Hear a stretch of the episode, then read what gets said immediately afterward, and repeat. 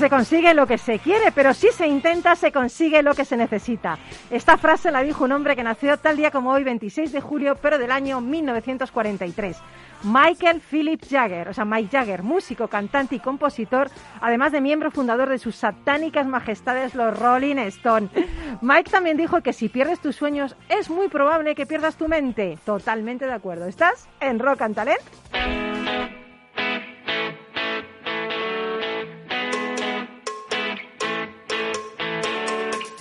En Capital Radio, Rock and Talent, con Paloma Orozco.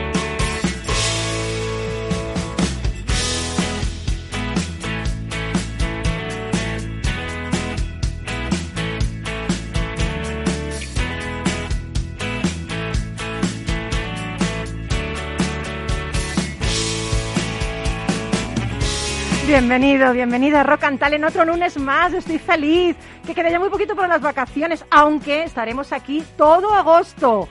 No os oigo, todo agosto. Bien. Bien, bien.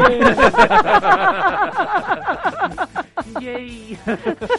Yupi, No hace falta que vengáis. Bien. Qué espontáneos sois, dice el duende. Bueno, el koi es una especie de carpa japonesa. Se dice que el koi, después de perseverar y sacrificarse, consigue remontar las cascadas y saltos de agua hasta llegar al nacimiento del río, donde, según la tradición, como recompensa a sus esfuerzos, los dioses le transforman en un dragón. Al koi se le atribuye gran sabiduría, ya que para conseguir superar esa catarata final, deben aprender y adquirir conocimientos del resto de animales que se encuentran durante el camino. El koi presenta la particularidad que crece en función del recipiente que lo contenga. Se queda pequeño si permanece en un acuario y se hace mucho más grande si vive en un río. Bueno, pues los monjes budistas dicen que los humanos nadamos a través de un océano de sufrimiento y que debemos hacerlo como el koi, sin miedo, siendo valientes para nadar contra corriente, aprendiendo y creciendo. Y hoy en Rock and vamos a hacer esto y vamos a hacerlo como la carpa japonesa koi. Aprenderemos, creceremos y te inspiraremos a ritmo de rock y de talento. Y me encanta porque yo el lunes pasado dije que quería veros aquí y aquí estáis, aquí estáis, Luis Malibrán, Carlos Pucha Givela y César Espinel. Bien, ¿no? Hemos vuelto, hemos vuelto. es que no os vais de aquí ni, con- ni con agua caliente. Nada, ¿eh? nada. Esto es una cosa, yo en mi intento que vayáis, pero nada, aquí estáis. Yo me he escondido vez- en un armario, llevo aquí una semana para no... No, no me sacarán. Pues de los armarios hay que salir, ¿no viste el Día del Orgullo? Sí. eh? Eh, De los armarios hay que Ay, hombre, salir. aquí estoy y no sigo dentro. Bueno, Luis Malibrán, eh, os recuerdo, fotógrafo de moda, editorial y publicidad, ha trabajado para las publicaciones más importantes de España y del resto del mundo, diría yo. Y además ha trabajado con unas marcas increíbles eh, como fotógrafo de publicidad. Eh, bueno, le conocimos el lunes pasado, nos impresionó, yo creo que nos hipnotizó para que volviera. O sea, yo- me hizo una especie de... Estoy en una especie de trance cuando viene y le he tenido que invitar otra vez. Él es docente también en escuelas, en escuelas de negocio, en universidades, hablando, porque es un experto en terapia gestalt, es un experto también en, en hipnosis ericksoniana, ¿no? De Milton Erickson, el famoso hipnoterapeuta. Pero además es que de, un, de una semana para otra ha presentado, ha presentado un libro que se llama Fotografía para Dummies. Bueno, sabéis lo que son los dummies, ¿no?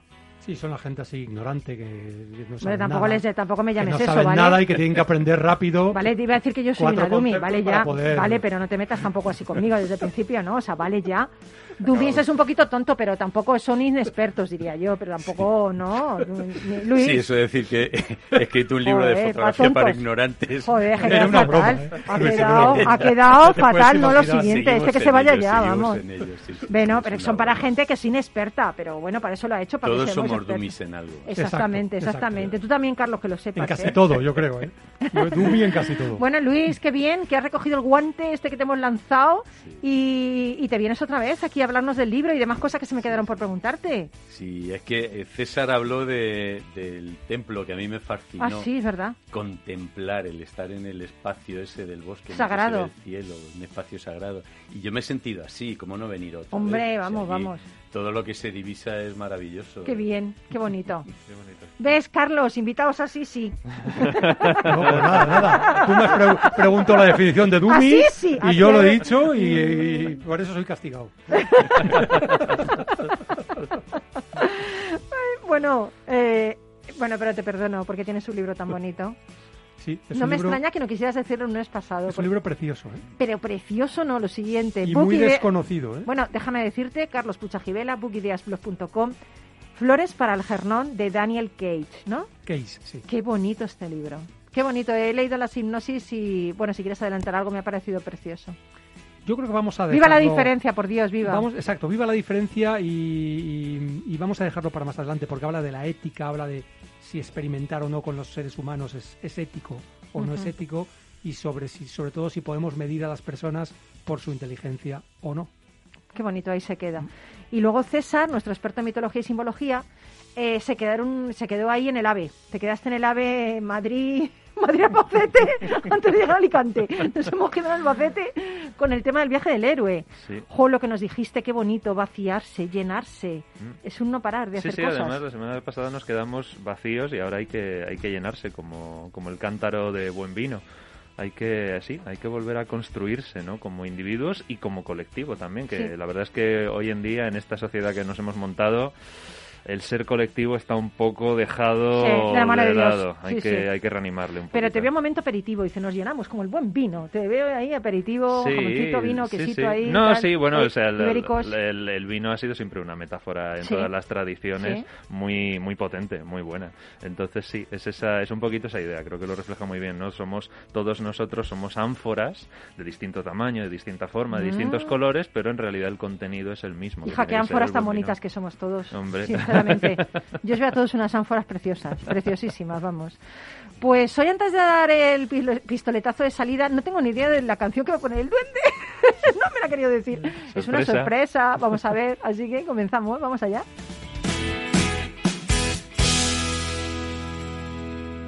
Rock and Talent con Paloma Orozco.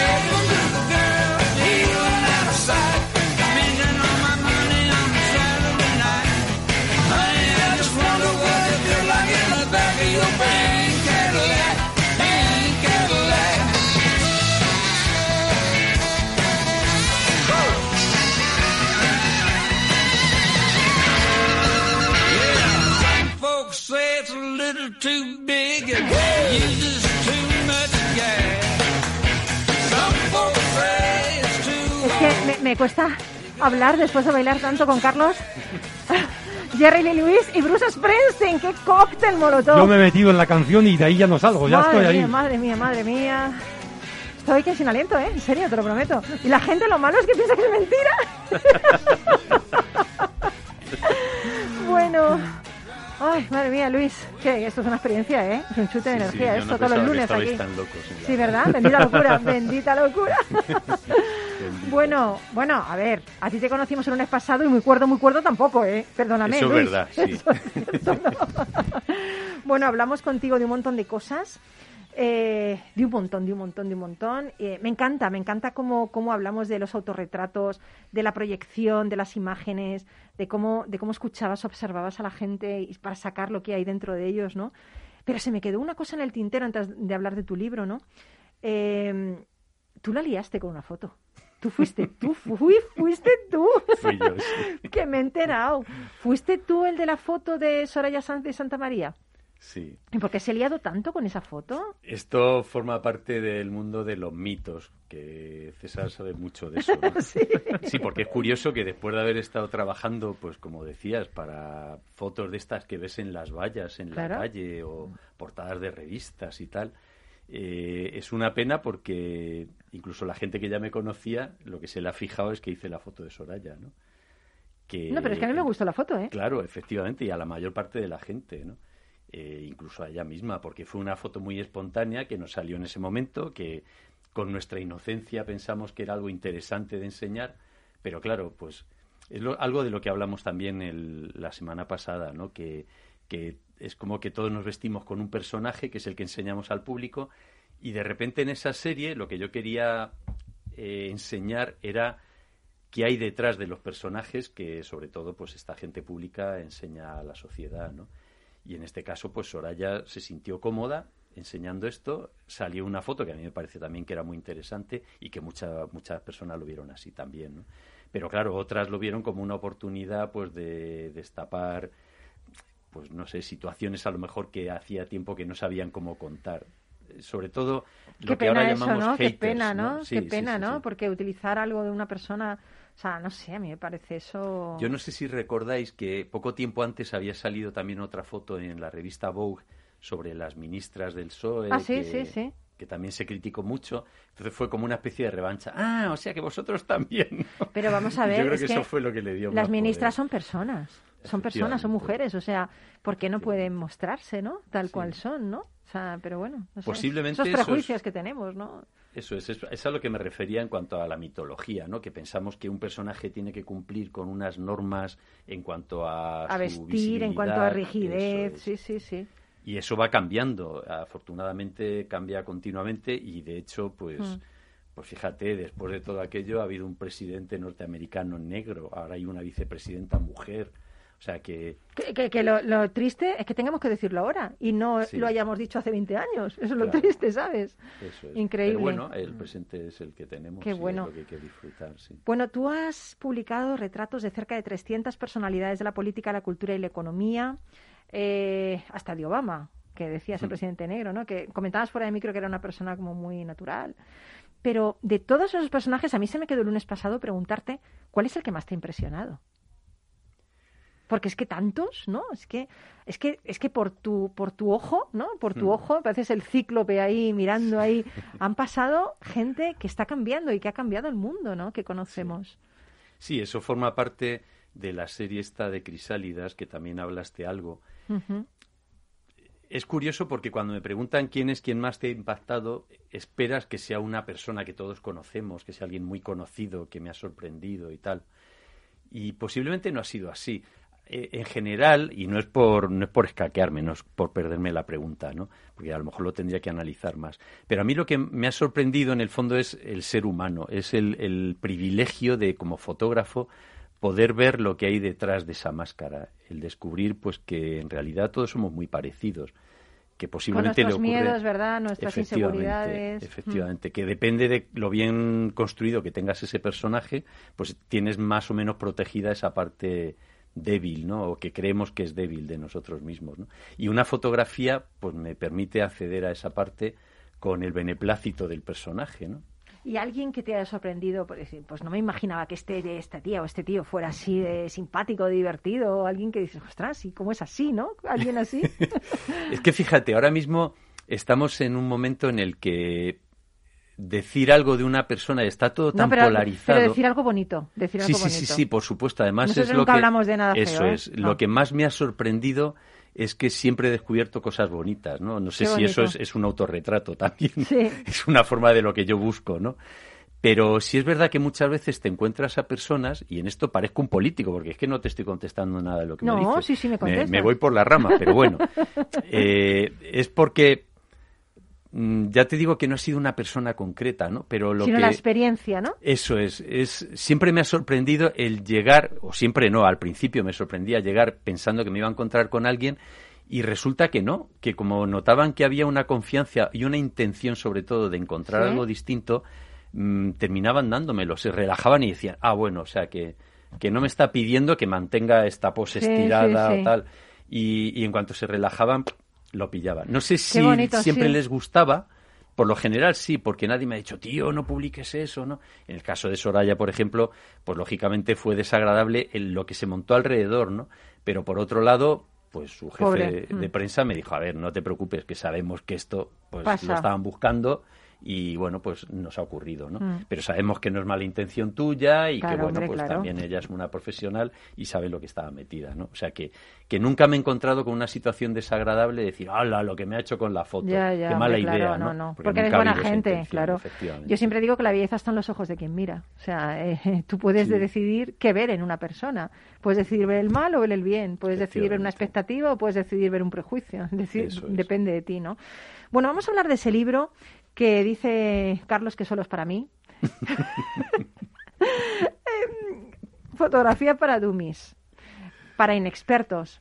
No para ignorantes, Carlos, ¿te acuerdas? Bueno. A ver, a ver, ignorantes en el tema que te estamos tratando. Bueno, porque, sí, claro, sí, o sea, arréglalo, arréglalo, exactamente. claro. Pero yo creo que no es un libro solo para dummies, ¿verdad? Efectivamente. Esto es una franquicia americana de Penguin que en España lleva Editorial Planeta, ¿no? Y es una es una estructura de libro muy estudiada y muy calculada para que la gente aprenda, ¿no? Se puede leer en cualquier en cualquier orden. Entonces, eh, eso da una cierta tranquilidad, no te lo tienes que estudiar, es que tienes una duda, buscas ahí y la encuentras y no te has perdido nada, lo demás ya lo buscarás en su momento, ¿no? Pero lo que a mí me, me sorprendió es que Planeta me propusiese a mí, que me considero un fotógrafo que busca más la creatividad que la técnica, pues es como, no sé, si a Bruce Springsteen le planteas un libro sobre las escalas, que explique los tipos de escalas que hay en la música del blues. Pues yo me sentía raro y en la editorial me dijeron, no, no, a ver, ese es el esquema básico. A partir de ahí aporta lo que tú quieras, ¿no? Y entonces ya se me abrió el cielo. Pero a mí me parece un libro maravilloso porque es que Mm. no solo aportas conocimientos técnicos, dices algo que a mí me encanta, que, que dices que el mundo es en color y que se puede domesticar la luz. Es Qué que ya bueno. solo con esto yo ya me lanzo a leer el libro y a hacer fotos, ¿no? Qué Claro, bonito, esa- domesticar la luz. Que, que- que- Esto, es, esto es un escritor, esto es lo que dice un escritor. Qué bueno. ¿Es verdad o no? Cuánto halago. Es verdad, sí, sí, lo pienso. Sí, es lo que pretendía, que cuando tú aprendes una técnica fotográfica tenga una utilidad de expresión personal. Es, sería un poco el subtítulo que yo le pondría, ¿no? Que no solamente aprendas la técnica, sino que eso te permita contar algo de ti mismo. ¿no? ¿Qué decías, Carlos? ¿Querías hablar? Sí, no, que hablando de este libro, que es de verdad que me parece interesantísimo, yo me voy a convertir en Dumi yo también, ¿vale? que todo lo que dices en el libro es aplicable a la fotografía, digamos, tradicional o también a la fotografía digital, a todos los temas de diseño digital, etcétera, o realmente hay una diferencia ahí o no? No, no hay ninguna diferencia porque de hecho hablo de grandes autores clásicos de fotografía, de Ansel Adams, de, de Richard Avedon, Irving Penn, todos mis clásicos favoritos, ¿no? Porque yo creo que la es, fíjate, es una cosa que muchas veces no pensamos. La técnica es imprescindible. O sea, tú no puedes ser creativo en la música si no te conoces unas reglas básicas de cómo se compone una, una melodía, ¿no? En el caso de la fotografía es igual. Si no conoces la técnica y quieres contar algo, pues posiblemente no te va a salir. Y vas a pensar, "Ah, esto es que no es lo que yo quería. No, es que no sabes todavía, ¿no? Entonces, tanto la fotografía digital como la clásica parten de lo mismo, es unos conocimientos técnicos. La diferencia es que en este libro, por ejemplo, no hablo de laboratorio fotográfico, que la semana pasada pues hablábamos de que fue uno de mis de Sí, mis la cámara oscura, la cámara oscura. el cuarto oscuro. Y sin embargo, ahora hablo pues más de Photoshop, de Lightroom, de cómo organizar tus archivos, de cómo lo hago yo. Luego cada uno tendrá sus técnicas, ¿no? Pero cómo me organizo yo para conseguir sacarle más provecho a todo esto. Es yo creo que la única diferencia, porque luego las cámaras en el fondo son una herramienta, las bases son las mismas, que es sentir la luz. Pero, pero todo el mundo puede hacer buenas fotos. Sí. ¿En serio? Claro, buenas fotos es en función de lo que pretendas. Hay veces que algunos alumnos me dicen, bueno, mm, una buena foto es, es totalmente subjetivo. O sea, cualquiera puede pensar que una foto es buena y otro pensar que es mala. Claro, porque está en función de lo que tú pretendías. Si lo que pretendías contar está en esa foto, entonces la foto es buena. ¿Y, y cómo se sale bien en un selfie? Ya sé que puede parecer superficial. pero, pero, pero es que me interesa. Y sobre todo nos interesa que tenemos muchos influencers. No, perdona, es que hay muchos influencers oyendo el programa. No es por mí, ¿eh? No, es que, estoy también. pensando, es que normalmente sale uno con una cara de idiota en el selfie, que es, que es triste, es pero, que es así. Pero bueno, a lo mejor nos da alguna clave para salir bien en el selfie. Es, es un servicio público. Claro. Sin duda. ¿eh? No, fíjate que es, ocurre, es una, una forma de compararlo que no, no siempre se tiene en cuenta. Pero es como cuando oyes tu voz, eh, vosotros eso lo sabéis más, ¿no? Cuando oyes tu voz por primera vez grabada en un magnetofón, dices, hola, esa es mi voz, y los demás te dicen, sí, claro, esa es tu voz. En un selfie ocurre lo mismo. Piensa que te estás viendo, eh, en un espejo nos vemos con nuestra propia imagen invertida y nuestro ojo enfoca un- una superficie de un centímetro cuadrado nada más. Nos vemos porque estamos moviéndonos continuamente y nos fijamos en lo que nos interesa ver. En una imagen, pues en el caso de un selfie que es tan pequeñito, de repente te das cuenta de que el pelo lo tienes descolocado, hay esa arruga que no me había visto y cómo se me ha ocurrido que tengo el maquillaje corrido o que tengo la camisa mal puesta y nos fijamos en cosas que los demás están viendo continuamente y que ya han asumido y nosotros no. Entonces, la forma de salir bien en un selfie, pues seguramente es pues mm, que se te vea, que te sientas a gusto, ¿no? Con la imagen que das. Sí, yo creo que debes dramatizar un poco, ¿no? Estoy, estoy esquivándote todo el rato. ¿no? Qué bonito. Me encanta Sí, este ¿no? baile que tenemos. Es como un tango. Vas para acá, voy para allá, voy para acá. Técnicamente, Vamos, qué bonito. y esto pues le servirá a mucha gente, técnicamente consiste en sacarte la imagen un poquito desde arriba, porque entonces enfatizas la mirada más que la boca, que si lo haces desde más abajo es lo que se ve. O sea, Entonces, desde arriba. Eso, es un poquito de- por encima de la línea de los ojos, porque así mm, no ves los agujerillos de la nariz, no te ves el cuello, estás viendo lo importante, que es la mirada, ¿no? Qué bonito. Entonces, con un poquito desde arriba ya ahí tienes algo Y ganado. poner, y poner esa emoción, ¿no? Que quieras transmitir, ¿no? y Mirar a quitarte través los de... brillos de la cara, que a lo mejor te lo haces en un momento que acabas de bailar y luego dices, ¡hola! qué pinta tengo, ¿no? Con estos brillazos, eso, con un papelito Bueno, te lo pero- quita. pero es la vida. parte técnica, pero es como no es tan interesante Sí, como no, lo que no, tú dices, que es la vida. pues que lo hagas de una forma que te asumes. Genial. Jo, que me estaría hablando con Luis todo el rato. Oye, mil gracias por acompañarnos también hoy. Un Sigue placer, con nosotros, por que ahora vamos con Carlos y con César, pero vamos a parar un, a un minuto para Publi y enseguida nos vemos aquí en Rock and Talent.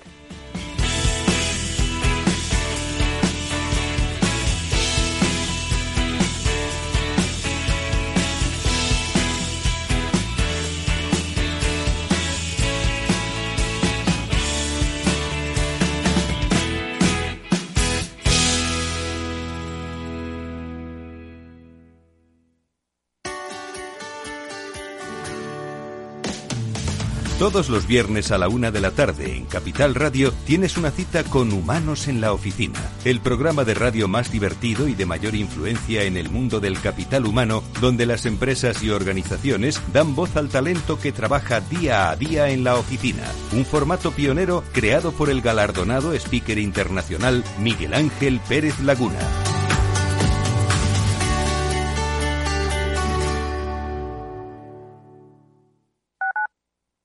Tu radio en Madrid 105.7, Capital Radio. Memorízalo en tu coche. Capital Radio existe para ayudar a las personas a formarse y conocer la verdad de la economía. Los valores que Capital Radio defiende son la verdad, la libertad y la responsabilidad. Capital Radio es una empresa independiente que no se identifica con ideologías políticas. Capital Radio está aquí para ayudar a las empresas a comunicar cómo crean valor. Capital Radio apuesta por empresas sostenibles, transparentes y comprometidas con la sociedad. ¿Y tú? ¿También quieres trabajar por un mundo mejor? Aquí tienes tu sintonía. Capital Radio, con la gente que aporta y no se aparta.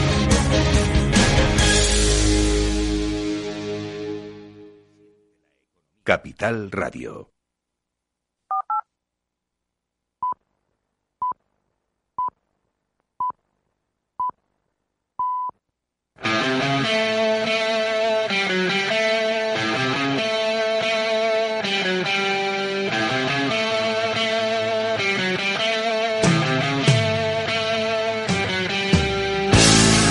Rock and Talent, un programa para ti, para compartir, para sentir, con Paloma Orozco.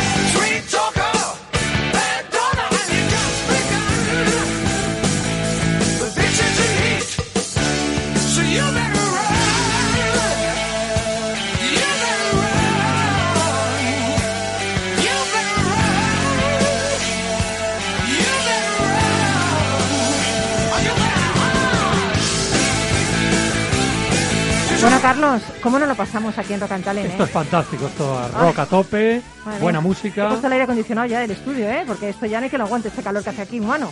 y buena compañía, ¿eh? y buena compañía. Oye, este libro me ha encantado, me ha encantado y, y estaba con muchas ganas de venir y que me contaras porque me ha parecido perturbador. Pues es bastante perturbador. El, el título es Flores para Algernon y el autor es Daniel Kais, escrito Keyes con Y, Bueno, K-E-Y-E-S. un ex marine. Efectivamente, es un ex marine. He hecho mis deberes. Y es un libro diferente a los que normalmente tra- traemos a esta sección porque esto es una novela. Es una novela donde se especula con un experimento para aumentar la inteligencia humana. ¿no? Realmente el protagonista eh, se llama Charlie y es una persona que tiene un retraso intelectual, tiene un coeficiente intelectual de 68, cuando lo normal la media es 100, tiene 32 años y trabaja en una panadería y sus compañeros de trabajo se, se burlan continuamente de él, pero él, como tiene ese retraso, no se da cuenta. Sin embargo, es una Vaya persona... compañeros tan eh, Sí, pero bueno, es, simpáticos. es- es muy habitual que esto pueda suceder, Qué mal, ¿no? qué mal. Cuando alguien es diferente, pues normalmente Joder. puede sufrir este tipo de, de cosas, ¿no? Es cierto que él no se entera eh, por ese retraso que tiene, pero es una persona que tiene mucha motivación por aprender. Es, a él le gustaría saber más. Quiero decir una cosa antes de que siga. Yo creo que el retraso lo tienen los otros. Sí, sí, es, eso es cierto. Aunque bueno, la novela luego evoluciona Vale, de, vale, de vale, vale. diferentes formas, ¿no? Pero quería decirlo. Lo interesante es que por esa motivación para aprender, una de sus profesoras le elige para un experimento que están llevando a cabo dos profesores de la universidad y que lo están haciendo con un ratón que se llama Algernon. El nombre de, Algernon es el nombre del ratón. Sí. Y entonces, eh, con lo que han hecho con el ratón, han logrado multiplicar la inteligencia del ratón varias veces Miedo me da. sobre lo que es habitual. Miedo me da el Y experimento. entonces deciden probar si esto se puede aplicar a los humanos. ¿no? Y entonces eligen a Charlie. Bueno, Charlie va voluntario realmente. ¿eh? Eh, no sabe muy bien lo que van a hacer con él, pero saben que, que, bueno, pues va a aprender y va a ser más inteligente. ¿no? Y entonces el, el, el consiente en este experimento y empiezan a hacer lo mismo que han hecho con el ratón con Charlie. ¿no? Entonces, no sé hasta qué punto quieres que desvele lo que pasa en la trama, pero realmente es interesante para no, que no, podamos pero reflexionar. perdóname, ¿no? es que yo no me quedo así. O sea, perdóname, es que me da igual. Es que no me quiero quedar así. O sea, desvélamelo, por favor. Bueno, lo voy a desvelar, aunque el libro, a- aunque desvele, no, si ahora me dices que no me lo desvelas, hagamos spoiler, sigue siendo interesante para Venga, poderlo leer, sí, ¿no? sí. Eh, realmente consiguen lo que, lo que se pretendía, es decir, Charlie no solo aumenta su inteligencia, sino que acaba superando la inteligencia de los profesores con los que está haciendo el experimento. Se convierte en una especie de genio. Madre mía. Entonces, por culpa de esos cambios, en la panadería donde está trabajando le despiden. Le despiden porque, claro, ya no es el, el trabajador que hacía lo que le decían, Sí, que estaba sí, allí un poco como de, como de Sí, chico para más, todo. más ambición Exactamente, en la claro. vida. Y le despiden y se queda sin trabajo. Entonces él se da cuenta, entonces él se da cuenta de que el ratón con el que han hecho el experimento, poco a poco va decayendo y al final muere el ratón. Entonces él, él deduce, a mí me va a pasar lo mismo. Voy a volver a mi estado de inteligencia anterior y voy a acabar muriendo. Madre. Antes de que suceda eso, voy a escribir qué me está sucediendo y cómo creo yo que esto puede ayudar a otras personas. Qué bien. Y ya no desvelo más, pero vamos, básicamente he desvelado la trama eh, en general, ¿no? Pero a ver, esto plantea una serie, una serie de problemas, Sí, es sí, decir, sí. éticos. eh, Desde luego. ¿Solo porque puedas hacer algo debes hacerlo? ¿Solo porque puedas aumentar la inteligencia de un ratón tienes que hacerlo también con los humanos? Es el debate ético famoso de la ciencia. O con el ratón. O con el ratón, bueno, sí, efectivamente, o con el ratón, eso es. Pero bueno, primero lo haces con el Sí, ratón sí, sí, sí, y luego lo aplicas a los humanos. Esa sería una ¿Y de por las qué hay que primeras ser preguntas, normal? ¿no? ¿Por qué hay que ser inteligente? ¿Por qué hay que ser normal? ¿Por qué Bueno, hay que ser como todo el mundo? Claro, eh, eh, No lo sé. exactamente. Y luego, ¿la inteligencia determina el valor de una persona? Exactamente. Esa es otra, otra pregunta importante también, porque claro, él eh, se considera retrasado, está ahí en la panadería, se ríen de él, se burlan de él, le tienen casi como una, una especie de, de mascota. Entonces, claro, al final es, es, es, es, digamos, minusvalorar eh, lo que es una persona, ¿no? No, y minusvalorar capacidades diferentes que tendrá, Justo. que a lo mejor pinta mucho mejor que yo, compréndeme. Justo. Que la inteligencia, ¿qué es? Justo. Que ¿Qué es la inteligencia? Justo. Porque yo no sé pintar. Entonces, a mí una persona que tiene síndrome de Down que pinta, me parece mucho más Claro. inteligente que yo, compréndeme. Pero a ver, son dos debates muy importantes porque el, el primero, el de qué se puede hacer, que la ciencia ahora mismo puede hacer cosas que nos parecen increíbles, y hay un gran debate también de hasta dónde se puede llegar, ¿no? Em, si, las, si las máquinas pueden hacer ciertas cosas, si nosotros podemos convertirnos a lo mejor en inmortales porque nos pueden eh, eh, colocar en un software eh, y ese software es nuestra conciencia y nos meten en una máquina y tal, todo esto estamos hablando del transhumanismo y de cosas que se están debatiendo hoy en día en la ciencia, que algunas son posibles y son posibles más allá de lo que nos imaginamos. Sí. Y sin embargo no se están haciendo todas. Algunas sí, otras no. Y algunas se estarán haciendo en secreto seguramente. Pero, pero fíjate, o sea que, la ciencia está muy bien, pero ¿no sería mejor cambiarnos a nosotros mismos para aceptar que hay personas que no tienen por qué ser tan inteligentes según nuestro propio baremo? Porque a lo mejor es que el baremo nuestro es diferente al tuyo o al de la otra persona, no sé, no, no. O sea, yo me hace gracia, ¿no? Porque seguramente Luis también lo habrá visto, ¿no? Me parece genial las personas que se cambian la cara y se ponen porque forma parte de, de cada uno de lo que quiere hacer con su vida. Oye, cuidado. Pero ¿por qué no existe eso para el alma? ¿Por qué no te puedes desarrugar el alma como las arrugas que te desarrugas en la cara? Porque eso sí que estaría bien, ¿verdad? Desarrugarse el alma en vez de ponerte tantas cosas encima. Físicamente, ¿no? sin duda, ¿eh? Joder. sin duda. ¿eh? No, pues me voy a leer Más el libro fácil, porque no es fácil, pero es creo sí, que pero es es que necesario. estamos en una época en la que la ciencia puede hacer que tú puedas elegir el sexo de tu bebé, el color del pelo, la inteligencia de tu bebé, o sea, una serie de, de cualidades que al final estamos hablando de algo muy serio, ¿eh? de cambiar lo que es la naturaleza humana. Yo fíjate, ¿eh? creo que mis padres nunca hubieran elegido una persona diferente a mí, sin conocerme. Yo me acuerdo que mi madre siempre decía, cuando naciste sabía cómo era tu cara. Y yo con lo que con lo que tengo puedo hacer lo que lo que puedo, ¿no? Lo que quiero. Pero si fuera tan perfecta, todo el mundo fuéramos tan perfectos, ¿dónde quedaría la curiosidad? ¿Dónde quedaría el misterio? Y no sé, ¿no? ¿Nos parece? ¿no? No apreciaríamos eso, No apreciaríamos. Exacto, Y luego Luis que iba a fotografiar, todos iguales. Pues yo creo que la historia de Charlie ejemplifica Sí, muy bien joder. todo esto que estamos hablando, tanto la experimentación como hasta dónde tiene que llegar la ciencia, como el valor de las personas. Y yo os animo a leerlo. Es una novela Mm. Deliciosa. Está escrita en formato de entradas de un diario que hace Charlie según los experimentos que le van haciendo y los efectos que va sintiendo en él. Al principio escribe como una persona prácticamente analfabeta, con faltas de ortografía, y luego ya escribe como un catedrático. O sea que hasta en eso se nota la evolución. Bueno, de- eh, sí, no, sí. no has dicho una cosa que yo he leído de este, de este autor que recibió el premio Nebula en 1965. Sí, de ciencia ficción. El Nobel de la ciencia ficción Exactamente. por su primera primera novela que fue esta, ¿no? Efectivamente, es que es una novela muy diferente a lo que te encuentras en el mundo de la ciencia ficción y de este tipo de, de género, ¿no? Jolín, qué buena, qué buena. Pues nada, dinos otra vez, Sí, el título es Flores para Algernon, que es el ratón, yo me he quedado con que es eso. el ratón, por Daniel Keyes, que K-E-Y-E-S. Mira, como llave en inglés, pero con ES. Exactamente, eso es. Más rápidamente. Justo. Bueno, mil gracias, Carlos, por, por estar con nosotros hoy. Y, y siempre, siempre la verdad es que nos perturbas favorablemente. Muchas gracias. Seguimos aquí en Rock and Talent y enseguidita, enseguidita, después de oír esta pedazo canción, nos vamos con nuestro querido César Espinel.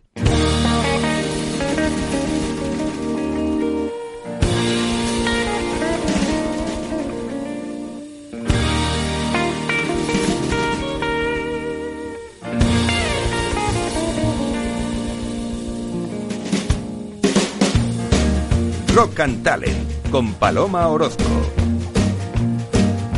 Thunder on the mountain and the stars on the moon. The ruckus in the alley and the sun will be here soon. Today's the day gonna grab my trombone and blow.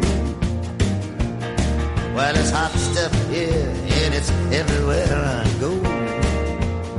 I was thinking about Alicia Keys. Couldn't keep from crying when she was born in Hell's Kitchen. I was living down the line. I'm wondering where in the world Alicia Keys could be. I've been looking for her even clear through Tennessee. Feel like my soul is beginning to expand. Look into my heart and you will sort of understand. You brought me here, now you're trying to run me away. The writing on the wall, come read it, come see what it says.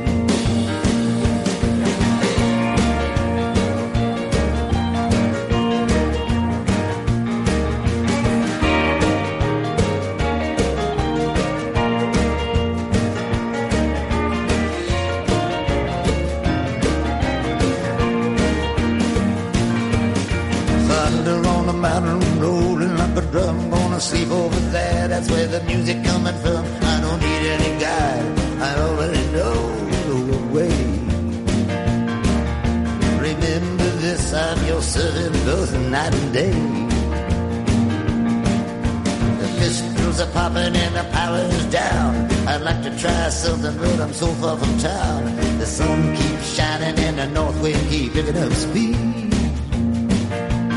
Don't forget about myself oh, for a while, go out and see what others need.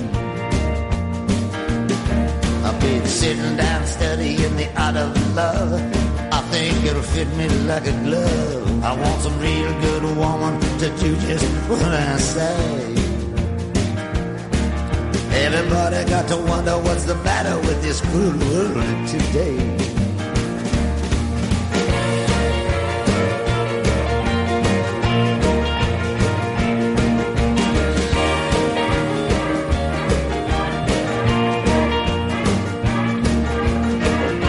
Cuidado, cuidado, que estamos escuchando a Bob Dylan y esto merece una escucha activa, ¿eh? César Espinel, que nos hemos quedado en el viaje del héroe y yo me quedo ahí, que yo no me voy a mi casa hoy sin saber los otros pasos. los, otros, los otros pasos del periplo. Sí, del periplo, efectivamente. Que nos hemos quedado en, en- en la contemplación, nos hemos quedado en que nos hemos vaciado y ahora nos hemos, ahora de qué nos llenamos. Claro, ahora de qué nos llenamos. Una cosa importante que hay que tener siempre presente a la hora de, de- de comprobar y sobre todo de autoevaluar en qué punto del periplo estamos es que está dividido como en tres grandes fases, ¿no? ¿Sí? La primera de ellas es la salida. La salida empieza en realidad con, con la idea que comentábamos la semana pasada de la contemplación y de la atención. La salida es el momento en el que te sucede algo, te ocurre algo, bien sea viendo una película, leyendo un libro, acudiendo a una exposición o conociendo a una persona, lo que sea, puede ser cualquier cosa. Un gancho, pero- un, algo, Sí, es, sí, un o sea, un hook. puede, o sea, efectivamente puede adoptar cualquier forma, pero es algo que te saca, digamos, de tu tablero de juego habitual. Y entonces es cuando empiezas a cuestionar cosas. Lo cuestionas en realidad todo, porque en el momento en el que eso ocurre, Einstein tenía una frase muy buena que decía, una mente que se abre a una nueva idea luego no puede regresar al tamaño que tenía antes. ¿no? Pues sí. Y es muy cierto, porque efectivamente mm, lo nuevo no puedes hacer como que no existe. Te ha Exacto. cambiado completamente y entonces ya anhelas algo más. Y entonces empieza el periplo. Y la salida termina cuando todo lo que era tu identidad anterior acaba siendo de completamente desintegrada, ya no es válida para el camino que has emprendido. Y en el momento en el que termina ese punto, que, se- que sería el equivalente al vaciamiento, ¿no? al momento en el que ya te has literalmente vaciado de todo, comienza la iniciación, que es la construcción de un nuevo yo.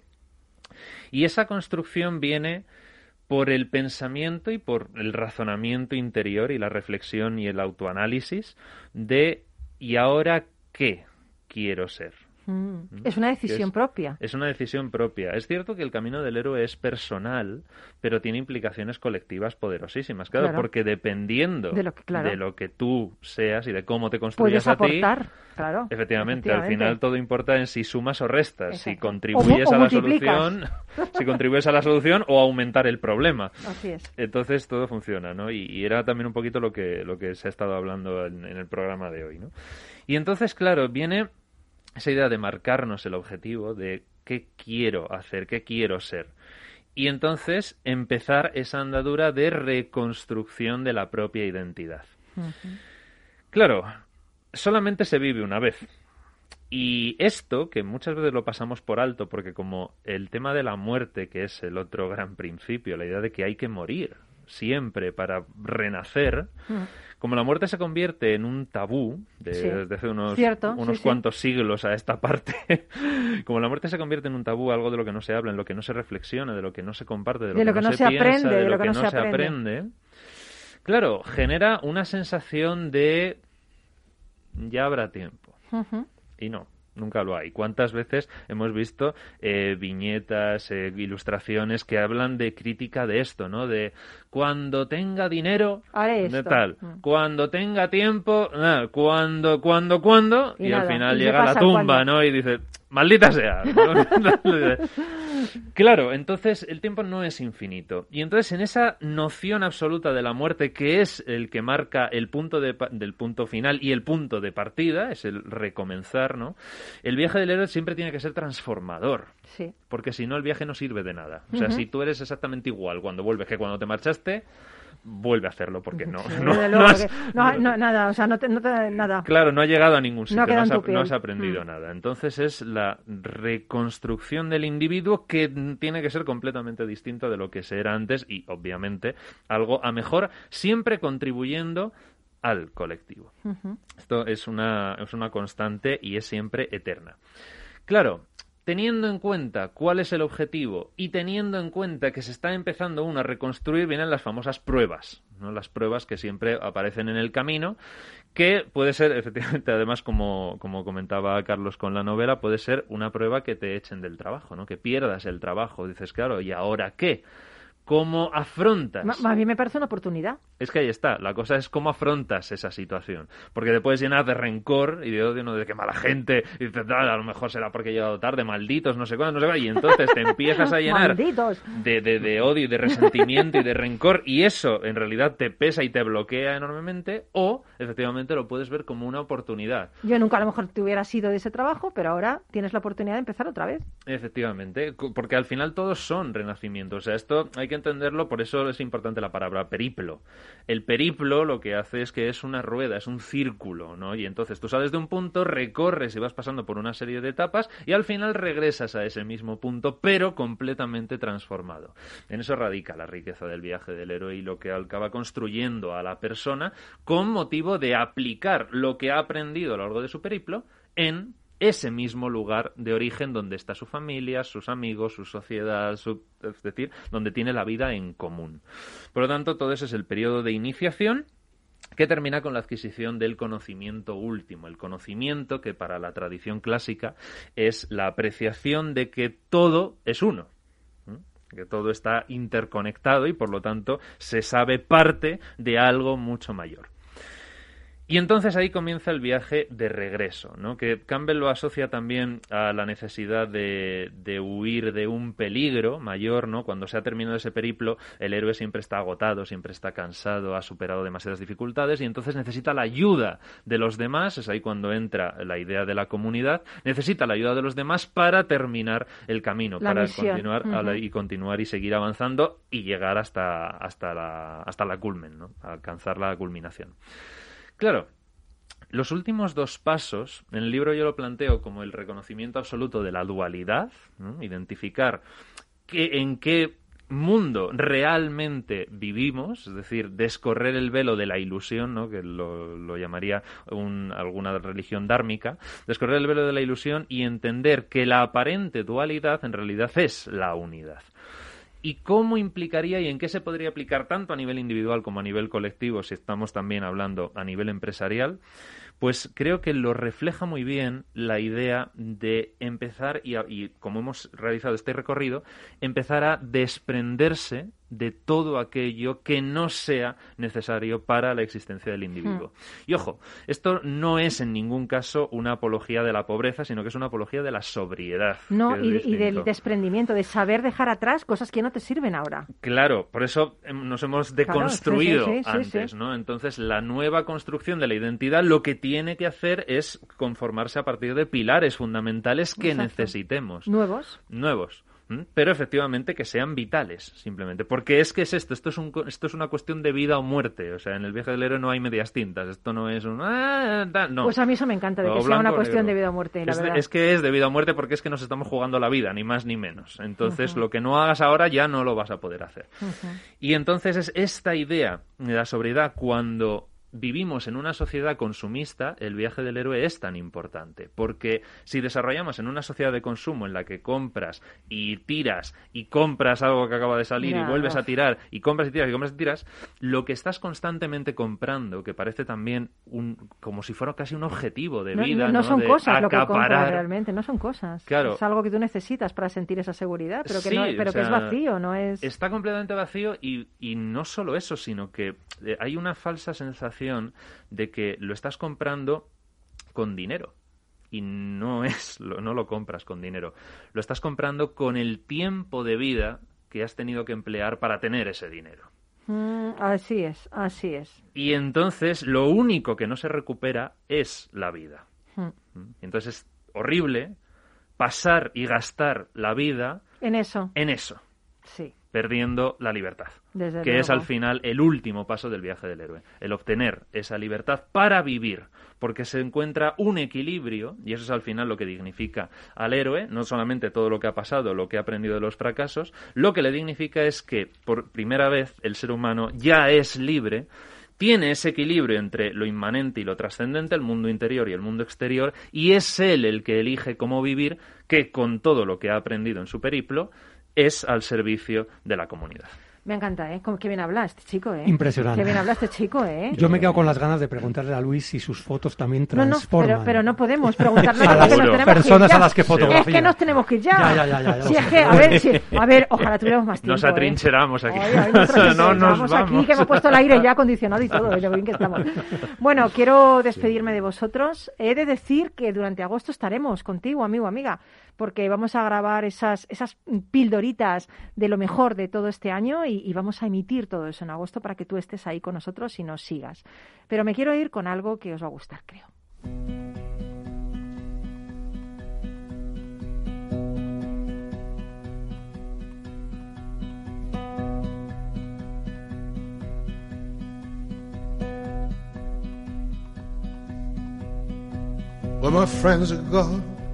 And my hair is gray. I ache in the places where I used to play, and I'm crazy for love, but I'm not coming home. En 1956, un joven ajedrecista de 13 años derrotó a uno de los más reconocidos ajedrecistas de la época en el trofeo Rosenwald, donde acudían los mejores 12 ajedrecistas de Estados Unidos. La noticia sería de por sí fuera de lo común, pero lo que la convirtió en la llamada la partida del siglo son los sacrificios de piezas ofrecidos por el adolescente, entre ellos el sacrificio de dama del movimiento número 13. Un sacrificio en ajedrez es una ex- exquisita jugada y una de las más apasionantes del juego, donde se ofrece una pieza al rival en busca de un beneficio mayor. Ofrecer la dama, como en este caso, es el máximo riesgo y constituye también la máxima tentación para el oponente. Bueno, pues el niño se llamaba Bobby Fischer, años más tarde campeón mundial de ajedrez y por muchos considerado el mejor ajedrecista de la historia. ¿Qué estás dispuesto tú a sacrificar para conseguir todo aquello que anhelas? Yo creo que sacrificar una parte es entender un todo, tener visión absoluta y decidir dejar ir ciertos aspectos menos relevantes en pos de otros más importantes, con la dosis de creatividad e ingenio que cada acción en particular necesita. Ir contra el status quo, romper reglas, permitirse pensar y ser distinto, plantear caminos alternativos, es una manera que te llevará a conseguir tus sueños. Bueno, pues hemos llegado hasta aquí hoy. Este lunes hemos intentado inspirarte con estos pedazos de invitados que tenemos siempre. Gracias por estar ahí. Un abrazo enorme, enorme, enorme de todos los que hacemos Rock and Talent. Mil gracias, César, Carlos, Luis. Pasar un verano estupendo, ¿eh? Pasar un verano estupendo.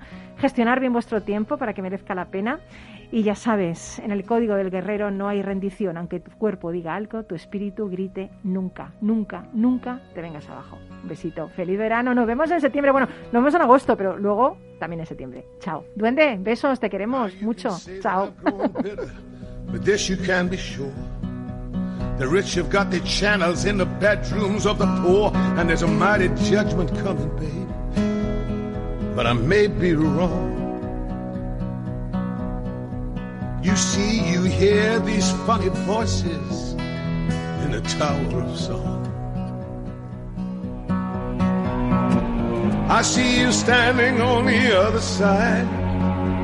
I don't know how the river got so wide, and I loved you, baby, way back when. And all the bridges are burning that we might have crossed. But I feel so close to everything we lost, and we'll never, we'll never have to lose it again. Now I bid you farewell. I don't know when I'll be back. They're moving us tomorrow to the tower down the track, and you'll be hearing from me, baby, long after I'm gone. I'll be speaking to you sweetly from a window in the Tower of.